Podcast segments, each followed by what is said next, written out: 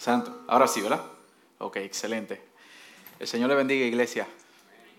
Le doy gracias por permitirme venir a adorar con ustedes. Ha sido un tiempo hermoso, ¿verdad? Son una congregación preciosa.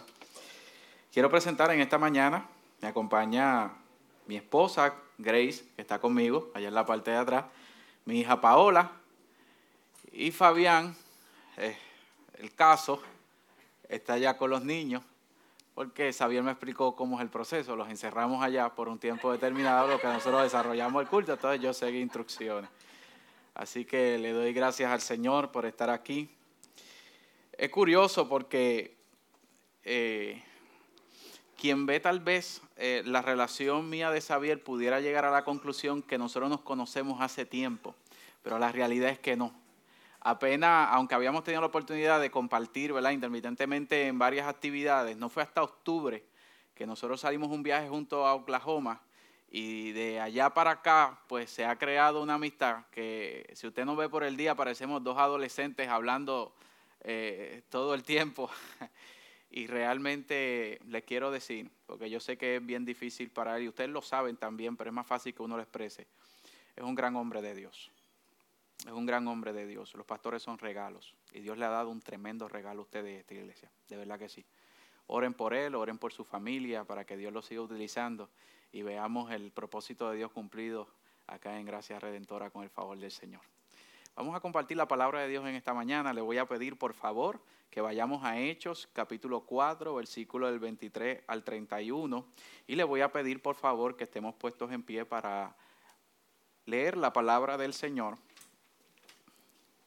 Hechos capítulo 4, versículo del 23 al 31. Vamos a darle lectura a la palabra del Señor. Y si ¿verdad? ustedes toman apunte, el tema eh, que le puse a esta porción de las Escrituras es Dios obra a través de la oración. Ese es el tema que quiero compartir con ustedes esta mañana. Dios obra a través de la oración. Leemos la palabra del Señor y dice, y puestos en libertad, vinieron a los suyos y contaron todo lo que los principales sacerdotes y los ancianos le habían dicho. Y ellos, habiéndolo oído, alzaron unánime la voz a Dios y dijeron, Soberano Señor, Tú eres el Dios que hiciste el cielo y la tierra, el mal y todo lo que en ello hay.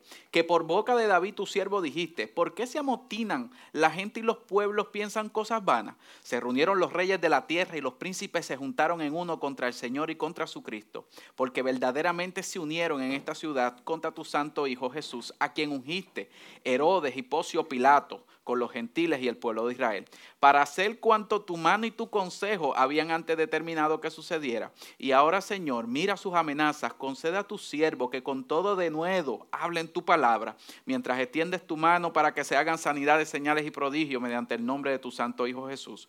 Cuando hubieron orado, el lugar en que estaban congregados tembló, todos fueron llenos del Espíritu Santo y hablaban con denuedo la palabra de Dios. Oramos al Señor. Padre, te damos gracias, Señor, en esta mañana. Te damos gracias por tu misericordia. Te damos gracias por esta congregación preciosa que tú has levantado, este faro de luz que tú has levantado aquí en este pueblo, Señor. Yo te pido que tú uses este mensaje para animar, Señor. No tan solo a la iglesia, sino animar el, corazón de cada uno de los que están aquí. Si hay alguien que nos visita por primera vez de la igual manera, Señor, tú haz la obra. Dependemos completamente de ti. Y que tú uses esto, Señor, para que tengamos una iglesia, esta iglesia que está aquí de Cristo, una iglesia local, tú la uses con poder, Señor. Todo esto te lo pedimos en el bendito nombre de tu Hijo. Amén y amén. Se pueden sentar, hermanos, gracias. Aunque ya ha pasado un tiempo que recibimos un nuevo año, yo creo que todavía, ¿verdad? Estamos en ese momento donde como creyentes nosotros estamos haciendo un inventario espiritual y estamos evaluando cuál área de nuestra vida tal vez nosotros debiéramos fortalecer. Y yo creo que este tema va muy atinado con esta realidad de haber despedido un año 2018 y comenzar un año 2019. Como decía ahorita el pastor Xavier, como iglesia ustedes presentaron, ¿verdad? Planes, lo que la iglesia está persiguiendo, el, el, propósito del Señor. Y hay muchos creyentes que aprovechan este tiempo para hacer lo que se conoce como las famosas resoluciones, ¿verdad que sí?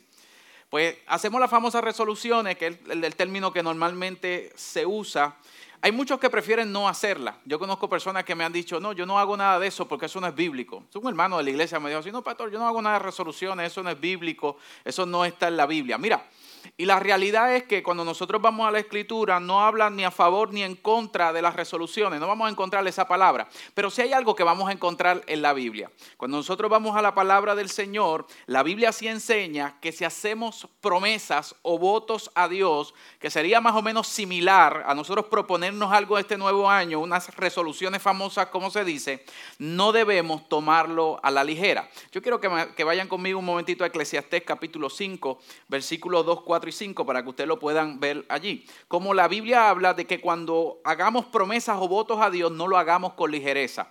Cuando nosotros vamos a Eclesiastés capítulo 5, mira cómo dice, no te des prisa con tu boca, ni tu corazón se apresure a proferir palabras delante de Dios, porque Dios está en el cielo y tú sobre la tierra, por tanto, sean pocas tus palabras. Verso 4. Cuando a Dios haces promesas, no tardes en cumplirlas, porque Él se complace él no se complace, perdón, en los insensatos, cumple lo que promete. Mejor es que no prometas y no que prometas y no cumpla. Entonces, cuando nosotros vamos a la Biblia, no nos habla de resoluciones, pero sí nos habla de que cuando hagamos promesas o votos a Dios, no debemos tomarlo a ligereza. Y yo creo que una segunda cosa que nos enseña la Biblia es que no nos amparemos en nuestra propia fuerza para lograr, ¿verdad?, todas aquellas cosas que ayudan a nuestro crecimiento espiritual, sino que nos amparemos en el poder de Dios para poder cumplirá. Y yo creo que teniendo esto en cuenta, lo que dice la Biblia, si hay algo, si hay una resolución y le podemos hablar así, si hay algo que nosotros como creyentes y como iglesia deberíamos, este nuevo año, por encima de cualquier otra cosa que hayamos planificado, si hay algo que deberíamos pedirle a Dios, es que este nuevo año nos conceda ser diligentes y orar más. Si hay algo por encima de todas las cosas que son loables y buenas, si hay algo que debemos pedirle a Dios es que nos conceda este nuevo año como congregación y de manera individual orar más. Mira hermano, no hay algo que traiga mayor bendición a la vida de un creyente que una vida de oración.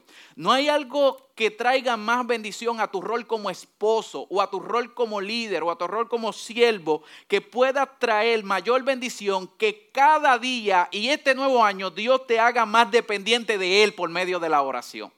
Y ese debe ser nuestro clamor. Y si hay una oración en las Escrituras, este texto que estamos leyendo, si hay una oración del Nuevo Testamento que nos estimule a orar y orar correctamente, es esta oración que encontramos en Hechos capítulo 4, eh, verso 23 al 31. Déjame hablarte un poquito del contexto de ese pasaje. Cuando nosotros vemos qué está ocurriendo, leemos desde el capítulo 4, verso 1, nosotros vamos a dar cuenta que la iglesia de Jerusalén va a enfrentar su primer problema. Esa iglesia nueva, esos nuevos creyentes de la iglesia de Jerusalén van a enfrentar su primer problema. Y ese problema fue que Pedro y Juan fueron arrestados en el templo. Sigan un momento en el capítulo 4, verso 1, para que ustedes puedan ver el contexto de ese pasaje. Dice, hablando ellos el pueblo, vinieron sobre ellos los sacerdotes con el jefe de la guardia del templo y los saduceos resentidos de que enseñaban al pueblo y anunciasen Jesús la resurrección entre los muertos, dice, y le echaron mano. En otras versiones dice, lo apresaron y lo pusieron en la cárcel hasta el día siguiente porque era tarde. Al día siguiente entonces lo llevan al Sanedrín y allí el Sanedrín le dicen que dejen de predicar y enseñar a Cristo. Verso 18 dice, cuando usted lo lee capítulo 4, y llamándolos le intimidaron que en ninguna manera ni hablasen ni enseñasen el nombre de Jesús. Es curioso porque estos creyentes pasaron rápidamente de haber tenido favor con el pueblo, como usted lo encuentra en Hechos capítulo 2, versículo 47, cuando nosotros vamos a ese capítulo, vemos la descripción, cómo gozaban del favor del pueblo. Y ahora vemos cómo rápidamente ahora empiezan a ser no queridos por las autoridades. Y básicamente la prohibición era que ellos no podían seguir obedeciendo los mandatos de Jesús de seguir predicando el Evangelio, haciendo discípulos y si lo hacían, se arriesgaban a ser arrestados y ejecutados. Y las implicaciones para esa iglesia eran terribles. Como dice eh, Tim Keller me gusta como dice, el Evangelio es el ABS. El Evangelio no es solamente un mensaje que yo escuché una vez para venir a la fe. Yo sigo siendo transformado a la imagen de Cristo por el Evangelio. La prohibición del Evangelio era prohibirlo todo. Estas personas sin ese mensaje no iban a tener esperanza. Y lo que yo quiero llamarte la atención en esta mañana ¿Qué fue lo que entonces ellos hicieron cuando se enfrentaron a este tiempo difícil? ¿Qué fue lo primero que ellos hicieron? Cuando nosotros leemos el texto nos damos cuenta que lo primero que hicieron, mi hermano, ¿sabe qué fue? Oraron. Oraron.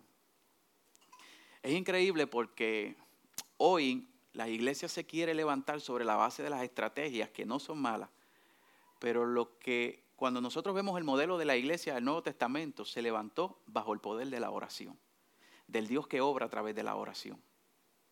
Y nosotros estamos viendo ahora a estos nuevos creyentes de la iglesia de Jerusalén que ante ese tiempo difícil lo que ellos hicieron, orar. Y en este breve momento yo me propongo, por medio de este sermón, que nosotros podamos ver tres partes en la oración. Que nosotros podamos ver en esa misma porción de las escrituras tres partes de la oración. No tan solo que nos propongamos ser diligentes en la oración, sino también que aprendamos a orar correctamente. Vamos a ver tres enseñanzas que nosotros, o tres partes que nosotros encontramos en esa oración. Y si puede, le pido por favor que nos sigan en su palabra. Lo primero que nosotros vemos es la adoración. La primera parte que nosotros encontramos en esta porción que encontramos, el versículo 23 al 31, lo primero que encontramos es la adoración. La primera parte de la oración es la adoración. Vayamos al verso 23 y leamos junto allí, por favor. Dice, y puestos en libertad, vinieron a los suyos y contaron todo lo que los principales sacerdotes, sacerdotes y ancianos le habían dicho. Y ellos, habiéndolo oído, este pasaje es precioso, alzaron unánime la voz a Dios y dijeron, soberano Señor, tú eres el Dios que hiciste el cielo y la tierra y el mar y todo lo que hay en ahí, que por boca de David tu siervo dijiste, ¿por qué no se amotinan la gente y los pueblos piensan cosas vanas? Y se reunieron los reyes de la tierra y los principales se juntaron en uno contra el Señor y contra su Cristo, porque verdaderamente se unieron esta ciudad contra tu santo Hijo Jesús, a quien ungiste, Herodes y Pilato con los gentiles y el pueblo de Israel, para hacer cuanto tu mano y tu consejo habían antes determinado que sucediera. Lucas nos dice que tan pronto quedaron en libertad, los apóstoles corrieron a reunirse con los suyos. Y debemos preguntarnos, ¿quién eran los suyos? Los suyos eran los hermanos en la fe, aquellos que estaban congregados en aquella iglesia local. Y nosotros pudiéramos, hay mucho debate si eran los 120, si era toda la congregación. Yo creo que eso es irrelevante cuántos eran. Lo que sí nosotros podemos ver era que eran los que formaban parte de esa iglesia. Cuando los apóstoles necesitaron refugio, necesitaron consolación, necesitaron consejo ante la difícil situación que estaban atravesando, fueron inmediatamente a donde su gente, a donde sus hermanos en la fe. Y nuevamente Lucas nos muestra a nosotros la importancia de la unidad de la iglesia, porque cuando nosotros vamos nuevamente a Hechos capítulo 2, nos vamos a dar cuenta en el verso 44 que Lucas describe aquella iglesia que estaban unidos, compartiendo las necesidades, y ahora aquí, en medio del problema, cuando ellos reciben ese reporte de la negativa de no poder seguir predicando, ellos van a su comunidad de fe. Eso es lo que enseña la Biblia. La Biblia dice, gozado con los que gozan y llorado con los que lloran. Lo primero que ellos hacen ante la difícil situación es corren a sus hermanos, corren a una comunidad de fe. Yo le digo a veces a los hermanos en la iglesia, yo creo que es algo que es importante cuando personas llevan poco tiempo en la fe. Cuando uno tiene poco tiempo en la fe, pruebas van a venir, situaciones van a venir. Y a veces hay hermanos como que hacen esto al revés, tienen la tendencia que cuando están pasando por problemas, tienden a qué? A aislarse. Tienden a aislarse de la comunidad de fe. Eh, y cuando nosotros vemos aquí, vemos que ante la situación, ellos corren hacia la comunidad de fe. Porque no hay mejor lugar que ser sostenido que la iglesia donde Cristo lo ha puesto usted. Debido a la situación que los apóstoles están sucediendo, nosotros pudiéramos haber pensado que lo primero que ellos debieron haber hecho es ir delante de Dios y llevarle sus peticiones para que interviniera a favor de ellos. Pero sin embargo, no mencionaron su petición, por lo menos no por ahora. Lo primero que ellos hacen es adorar a Dios. Ellos vienen con un reporte de una prohibición, llega a su comunidad de fe Y a menos de venir y rápido decir cuáles son las peticiones delante del Señor, ellos lo que hacen es adoran a Dios primero. Entonces nosotros lo primero que vemos en estas partes de la oración, que antes de pronunciar alguna petición, adoran a Dios. En otras palabras, ellos llenaron su mente del Dios a quien oraban. Eso es lo primero que ellos están haciendo. Y mira lo que ellos reconocen a través de su adoración. Lo primero que ellos reconocen es la autoridad de Cristo ellos dicen, soberano Señor. Así comienza su oración. Ellos están adorando y están reconociendo la autoridad de Cristo. Pero mira cómo esto va unido con todo lo que está pasando. Porque cuando Pedro y Juan fueron arrestados y fueron llevados al Cenedrín para ser interrogados, la primera pregunta que le hacen a ellos es, ¿con qué autoridad ustedes están hablando? ¿Con qué autoridad ustedes están predicando? Como dicen algunas eh, versiones, ¿con qué potestad, en qué nombre habéis hecho eso vosotros? A lo que Pedro contesta sin vacilar que era hecho en el nombre de Jesús de Nazaret. En otras palabras, en esta oración que ellos están levantando, que comienzan a adorar, ellos se están recordando a sí mismos por medio de esta oración que Cristo es soberano, que no hay ninguna autoridad por encima de él, ni tan siquiera la religión de ese tiempo podía controlar y menos restringir los propósitos de nuestro Señor y Salvador. Ellos están orando, reconociendo la soberanía del Señor. A mí me encanta como lo dice John Stone. Él dice, el Cenedrín pudo haber pronunciado advertencias, amenazas, prohibiciones y haber tratado de hacer callar a la iglesia. Sin embargo, la autoridad de ella estaba sujeta a una autoridad aún mayor en que los edictos de los hombres no pueden derrocar los decretos de Dios. Gloria al Señor. Entonces ellos están orando y ellos están reconociendo la autoridad de Cristo, están adorando a Dios, reconociendo quién es Él. Pero no tan solo reconocen su autoridad, sino también su poder. Mira como ellos dicen, hiciste el cielo y la tierra y el mal y todo lo que en ella hay. Nosotros no vemos toda la creación, pero lo que vemos nos ayuda a entender lo pequeño que somos frente a la inmensidad del Creador. Yo no estaba en esa ocasión, uno, eh, hace, no sé, hace como dos años atrás, el pastor Miguel, y creo que hay algunas predicaciones que él lo ha dicho. Yo no la he visto eh, cuando él lo ha dicho en la predicación, fue una vez que compartimos aquí. Y Miguel está diciendo que él va al Gran Cañón de Colorado, eh, que según él yo no he ido, no voy a decir porque no sé ni cómo él, lo he visto por foto. Pero él dice que es una de las reservas que, están, eh, por decirlo así, menos restringidas. Si alguien ha ido aquí, no sé si concuerda lo que él estaba diciendo. La cuestión es que él dice que cuando llega allí y comienza a ver ¿verdad? el Gran Cañón de Colorado, él viene y hace esto, cuenta él, él viene y hace esto para ver y se queda sorprendido. Y él dice que un pensamiento llega a su mente que le dijo, si te estás asombrando de la creación, imagínate el creador. porque nunca la creación se queda corta en la inmensidad del Creador. Es tanto así que aún el incrédulo dice que por medio de la creación no puede negar dos cosas, ni el poder de Dios ni su deidad. Cuando nosotros contemplamos al creador del mundo y la tierra, nosotros podemos ver su grandeza. En otras palabras, ellos estaban recordando a sí mismos que este es el Dios de la creación, es el Dios todopoderoso el Dios que no necesita la ayuda de nosotros, mi hermano.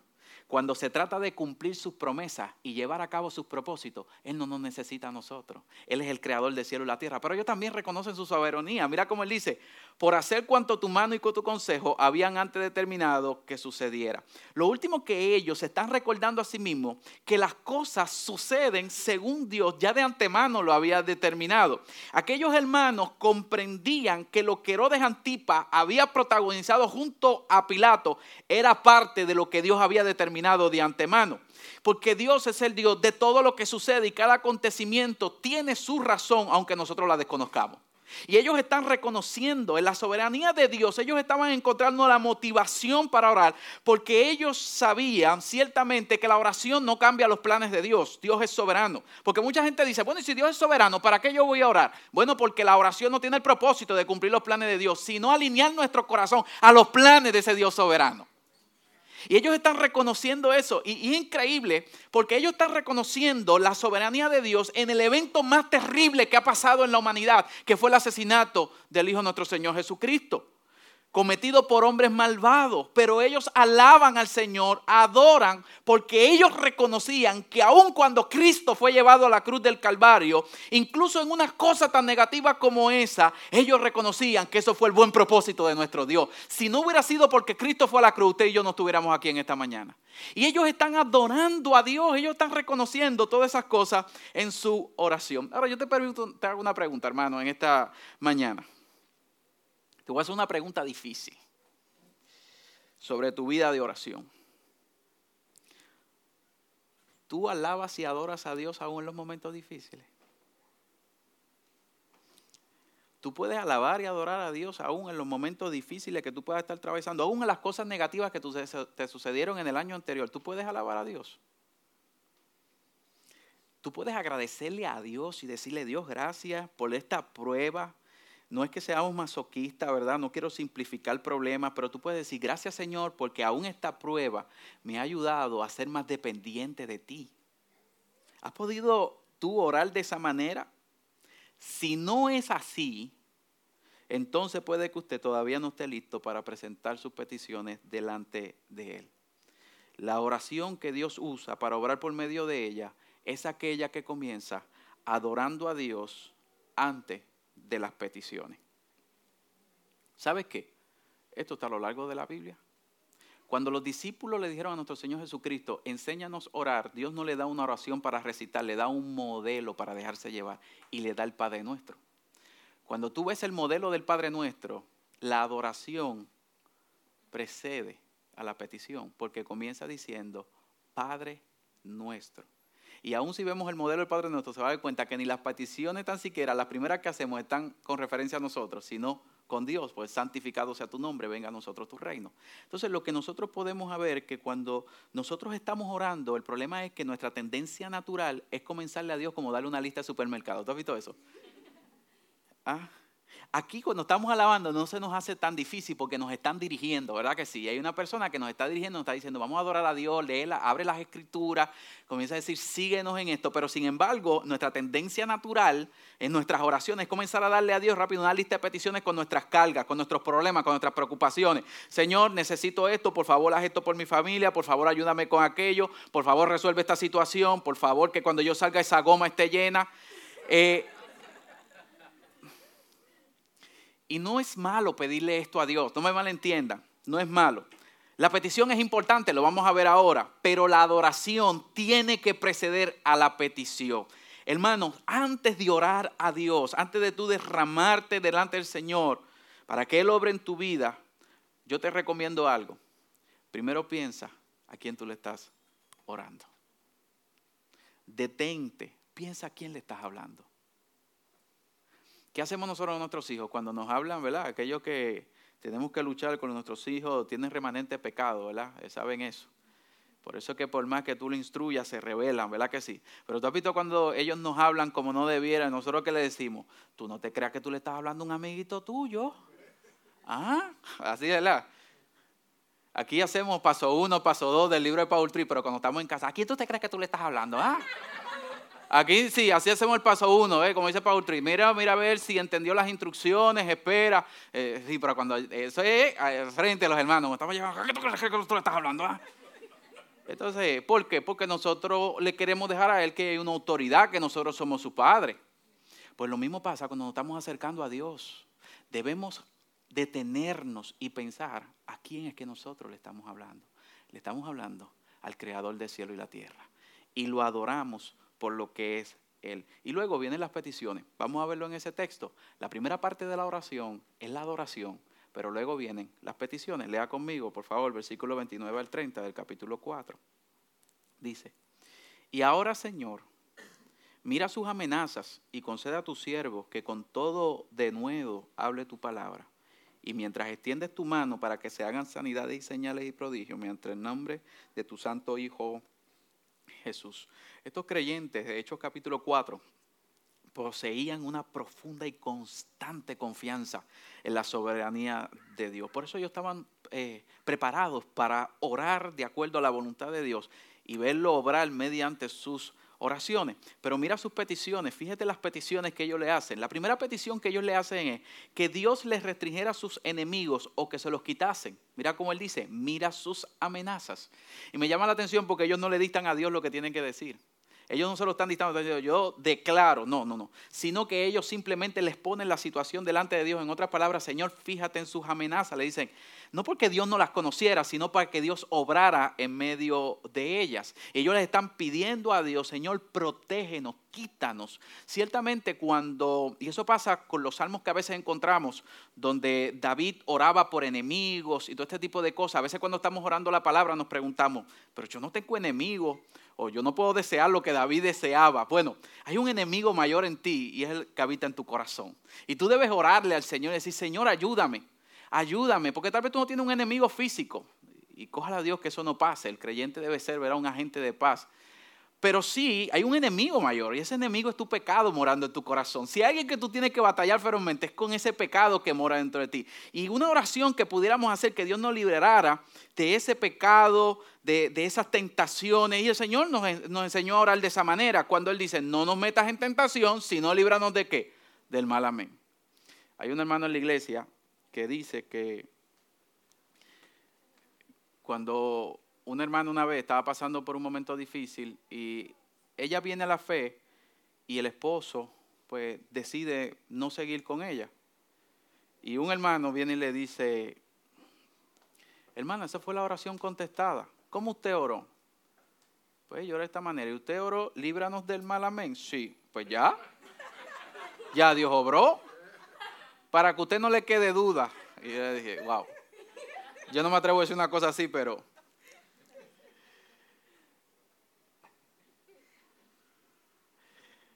Si nosotros aplicamos este principio de protección, también debemos orar por nuestra iglesia, por la iglesia local que Dios le ha puesto. Pedirle al Señor, Señor, protege a la iglesia de los males que le sobrevino en el pasado o que le pueden sobrevivir. Dale sabiduría a los líderes, dale sabiduría a los pastores para que puedan tratar con cada uno de los asuntos que encontramos en la iglesia. Pero lo segundo también que nosotros vemos es que ellos no le piden a Dios que lo libre de la persecución, sino que le aumente la valentía para que ellos pudieran proclamar el Evangelio. Ellos dicen, conceda a tu siervo que con todo de nuevo hablen tu palabra. Estos hombres habían sido amenazados para que no hablaran el Evangelio, para que no hablaran la verdad de Cristo. Y a causa de ellos, ellos no le piden a Dios que ellos quitaran todo, no, no, sino aumentanos la confianza, aumentanos el valor. Danos ese valor para hablar libremente de la verdad que ellos creían. Vivir para Cristo, la obediencia para Cristo, vamos a necesitar valentía. Tú sabes cuando Dios le dice a Josué, ¿verdad? esfuérzate y sé valiente, pero le dice, ¿para qué se va a esforzar y ser valiente? Para que cumplas todo lo que está en la ley de Dios, porque para vivir para Dios, obviamente dependemos del poder del Espíritu Santo, pero necesitamos para vivir para Dios, para vivir en obediencia, valentía. Y la valentía no es ausencia de temor como muchas creen, sino la resolución de seguir a Cristo, de obedecerlo a Él a pesar de lo que sintamos. Y qué bueno es esto, porque este texto nos alienta a nosotros, porque sabemos que en momentos difíciles podemos venir delante de Dios y pedirle que nos libre de caer en la trampa de temerle a los hombres y decirle, Señor, ayúdame. Y respondemos a Él con confianza y sabemos que Él nos va a responder a nosotros contra la oposición. Hebreos 13:6, hay algo allí increíble cuando dice, el Señor es el que me ayuda, no temeré. ¿Qué podrá hacerme el hombre? Y por último, incluso ellos tuvieron la audacia de pedirle a Dios sanidades y otros milagros para que acompañasen su ministerio. Es debatible si podemos pedir lo mismo, eso no es el asunto ahora, es debatible eh, si los mismos tipos de milagros prosiguen en este momento o no, eso es un tema a debatir. Sin embargo, aquí hay un principio que no podemos ignorar, que es importante que nosotros podamos ver. Que ya sea que estemos a favor de una posición donde los milagros extraordinarios continúan o no, o otros son más reservados sobre este asunto, la pregunta que podemos hacernos de acuerdo a esto es, igual como los cristianos primitivos, nosotros sí debemos pedirle a Dios que haga cosas grandes en nuestra vida y en nuestros ministerios. Sí, eso sí está ahí. Y eso no es predicación de prosperidad, eso está ahí. Porque si nosotros pedimos cualquier cosa menor, dejamos a Dios corto. como queriendo decir o contradiciendo lo que dice Efesios 3:20. Si nosotros pedimos a Dios cualquier cosa menor, dejamos a Dios corto, como diciendo, no es poderoso para hacer todas las cosas mucho más abundante de lo que pedimos y entendemos. Pero Dios es mucho más poderoso que eso. Lo que ustedes están viendo hoy como iglesia, cosas más grandes Dios le va a mostrar a ustedes.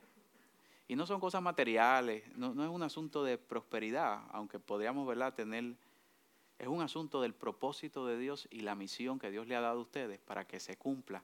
Y ustedes van a ver cosas más grandes de lo que están viendo ahora. Ahora tal vez ustedes están viendo, pues, tal vez como me pasó a mí al principio, la dinámica del estacionamiento, las limitaciones y todo. Dios va a obrar. Dios va a obrar en todo y en cada paso va a ir llevando a la iglesia a cumplir su propósito. Yo le exhorto de manera práctica a cada uno de los creyentes comprometidos, miembros de esta iglesia, que hagan una lista, háganla. Y de forma que contenga aquellas peticiones. Creo que se le, ¿verdad? Si no me equivoco, eh, se le habló a la iglesia de la visión. Llévele una lista. Ore por esas cosas. Dile, Señor, obra a través de mí y a través de mi iglesia. Ora, eh, ora de forma diligente por cada bendición imaginable que Dios puede traer y luego vea cómo Dios hace más de lo que tú puedes imaginar. Hay una cosa que yo aprendo aquí en la petición y es que uno de los errores que nosotros tenemos al orar y es que muchas de nuestras oraciones no somos específicos cuando oramos. Si tú te das cuenta, estos creyentes fueron específicos en su oración. Cada oración que ellos levantaron tenía que ver con la realidad que ellos estaban viviendo. Su oración fue específica. Alcis Pro, escribiendo sobre esto, tiene un libro muy bueno que se titula ¿Puede la oración cambiar las cosas? Y Alcis Pro menciona esta razón por las cuales a veces podemos sentirnos frustrados en la oración. Y es interesante lo que él escribe, hablando de cuando no somos específicos al orar. Y él dice, cuando todas nuestras oraciones son vagas o universales en alcance, para nosotros es difícil experimentar la euforia que acompaña a las claras y obvias respuestas de la oración. Si pedimos a Dios que bendiga a todo el mundo, que no está mal, o que perdone a todos en la ciudad, Él dice, es muy difícil mirar la oración respondida de una forma concreta. No es malo tener un amplio alcance de interés al orar, pero si toda oración es tan general, entonces ninguna oración tendrá aplicaciones concretas y en específico. Él lo dijo bonito, por eso es teólogo, ¿verdad? Ya, yo se lo voy a decir en Ajoya Bichuela. a veces oramos de una manera tan general, por asuntos tan generales, que no vemos la respuesta de Dios a nuestras oraciones a pesar que Él ha respondido y a pesar que está en nuestras caras. ¿Por qué? Porque no somos específicos. Necesitamos ser específicos en muchas de nuestras peticiones a Dios. Y de esa manera, cuando seamos específicos, vamos a ver de manera más clara cómo Dios responde nuestras oraciones. Señor, ayúdanos aquí en la iglesia. No, no.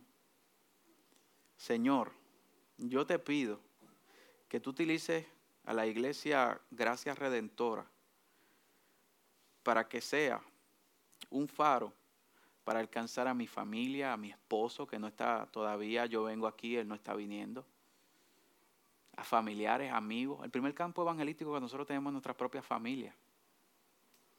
Señor, te pido por ellos, abre su corazón, de tía Cuca. Habla el corazón de tía Cuca. Mira, que tú sabes cómo es tía Cuca, que ella... Seamos específicos, seamos, Señor, danos capacidad, danos un corazón generoso para nosotros poder expandir el reino.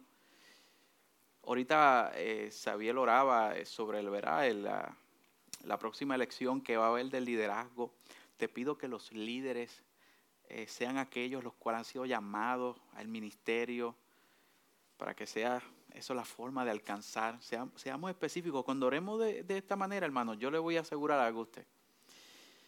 Usted va a experimentar la emoción al ver una oración respondida.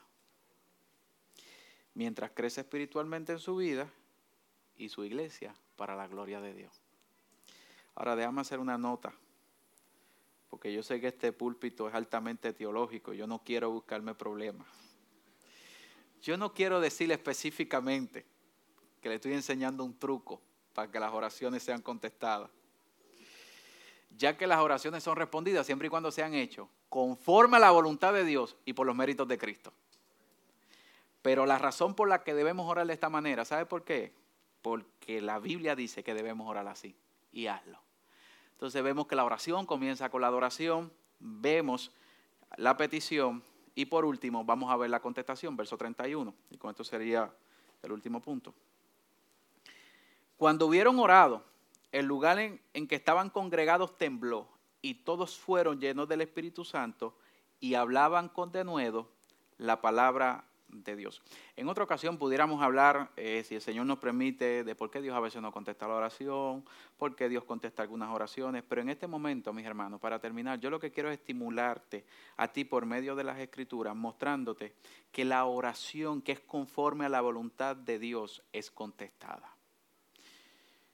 Que la oración sí funciona. Que la oración es contestada cuando es acorde a la voluntad de Dios. Cuando nosotros vemos los resultados de la oración que hicieron los creyentes en Jerusalén, que se encuentra registrada aquí en Hechos capítulo, capítulo 4, versículo 31, dice que Dios le dio una señal y le dio valentía. ¿Qué fue lo que Dios le dio? Lo que ellos habían pedido. Exactamente lo que había pedido. Es más, cuando usted un poquito más adelante, Dios le dio aún más allá de lo que ellos pidieron y pensaron, porque los versículos 32 al 37 nos muestra cómo fueron capaces de amarse, ayudarse unos a otros y sorprendió ese impacto al mundo. Cuando nosotros vamos a la escritura nos vamos a dar cuenta que hay pruebas suficientes para decir que si es la voluntad de Dios, Él va a contestar nuestras oraciones. Déjame darte algunos datos para que tú veas algo. ¿Tú sabes cuántas oraciones enumera la Biblia? Oraciones que fueron hechas de peticiones. 650. ¿Tú sabes cuál están registradas que fueron contestadas? 450. No me pida el por ciento porque no lo sé. Se lo pida a Xavier. Pues yo sé la gente siempre espera más o menos con un por ciento para tener una idea. No, no lo sé. No lo sé. La escritura está completa de oraciones contestadas, siendo historias muy famosas. No fuese el caso de Elías cuando pidió fuego del cielo. Ahí vemos una oración contestada, no es así. No vemos la oración de sequía por liberación y vemos esa oración contestada. Vemos esta que estamos viendo en Hechos, estamos viendo la contestación, eh, la oración contestada. Para que nosotros veamos que cuando la oración es acorde a la voluntad de Dios, Dios sí responde las oraciones. Aún más, Santiago enseña claramente que la oración es contestada. Él dice, la oración eficaz del justo, dice, puede mucho. Déjame darte algunos versículos. No tengo todo el día, pero déjame darte algunos versículos para que usted vea que Dios habla y contesta nuestras oraciones cuando es conforme a su voluntad. Por ejemplo, Marcos 11:24 dice, por tanto os digo que todo lo que pediréis orando, creed que lo recibí y os vendrá. Primera de Juan 5, 14 y 15 dice, y esta es la confianza que tenemos en Él, que si pedimos alguna cosa conforme a su voluntad, Él nos oye. Y sabemos que Él nos oye en cualquier cosa que pidamos y sabemos que tenemos la petición que hayamos hecho. Juan 15, 7, si permanecéis en mí, mis palabras en nosotros, pedid lo que queréis y os será hecho. Mateo 7, 7 y 8, pedid dará, buscará y hallaréis, llamad y os abrirá. Porque todo aquel que pida recibe y el que busca halla y el que llama se le abrirá. Hebreos 11, 6, pero sin fe es imposible agradar a Dios porque es necesario que el que se acerque a Dios crea que le hay y que es, eso es importante, no puede dejar esa parte, que es galardonador de los que le buscan. Salmo 37, 4, deleítate a sí mismo en Jehová y Él te concederá las peticiones de tu corazón. Jeremías 29, 12, entonces me invocaréis y vendréis y oriré a mí y yo os iré. Juan 16, 23, 24. En aquel día no me preguntáis nada. De cierto os digo que todo cuanto pediréis al Padre en mi nombre os lo dará. Hasta ahora nada habéis pedido en mi nombre. Pedid y recibid para que vuestro gozo sea cumplido. Nuestro problema no es que pedimos mucho, nuestro problema es que pedimos poco. Mateo 18, 19, otra vez os digo que si dos de vosotros se pusieran de acuerdo en la tierra acerca de cualquier cosa que pidieran, les será hecha por mi Padre que está en los cielos. Gracias a los resultados de las oraciones que nosotros vemos en la iglesia primitiva, todo lo que está registrado en las escrituras, por eso podemos decir que la oración funciona. Pero yo creo que esa palabra, aunque es verdad, se queda corta una realidad. De cierta manera, lo que nosotros vemos a la luz de este texto es, y sería mejor decir, que Dios obra a través de la oración. El poder que obra le pertenece a Él, por supuesto, no a las oraciones mismas. Sin embargo, si usted quiere ver que ese maravilloso poder obra en tu vida como padre, como siervo de Cristo y a la iglesia que Dios le ha puesto, ¿tú sabes lo que tú debes hacer este año? Más que nunca, pedirle a Dios diligentemente, Señor, una sola cosa te voy a pedir. Ayúdame a orar más, para que nosotros podamos ver el poder de Dios en gracia redentora. Amén. Vamos a estar puestos en pie.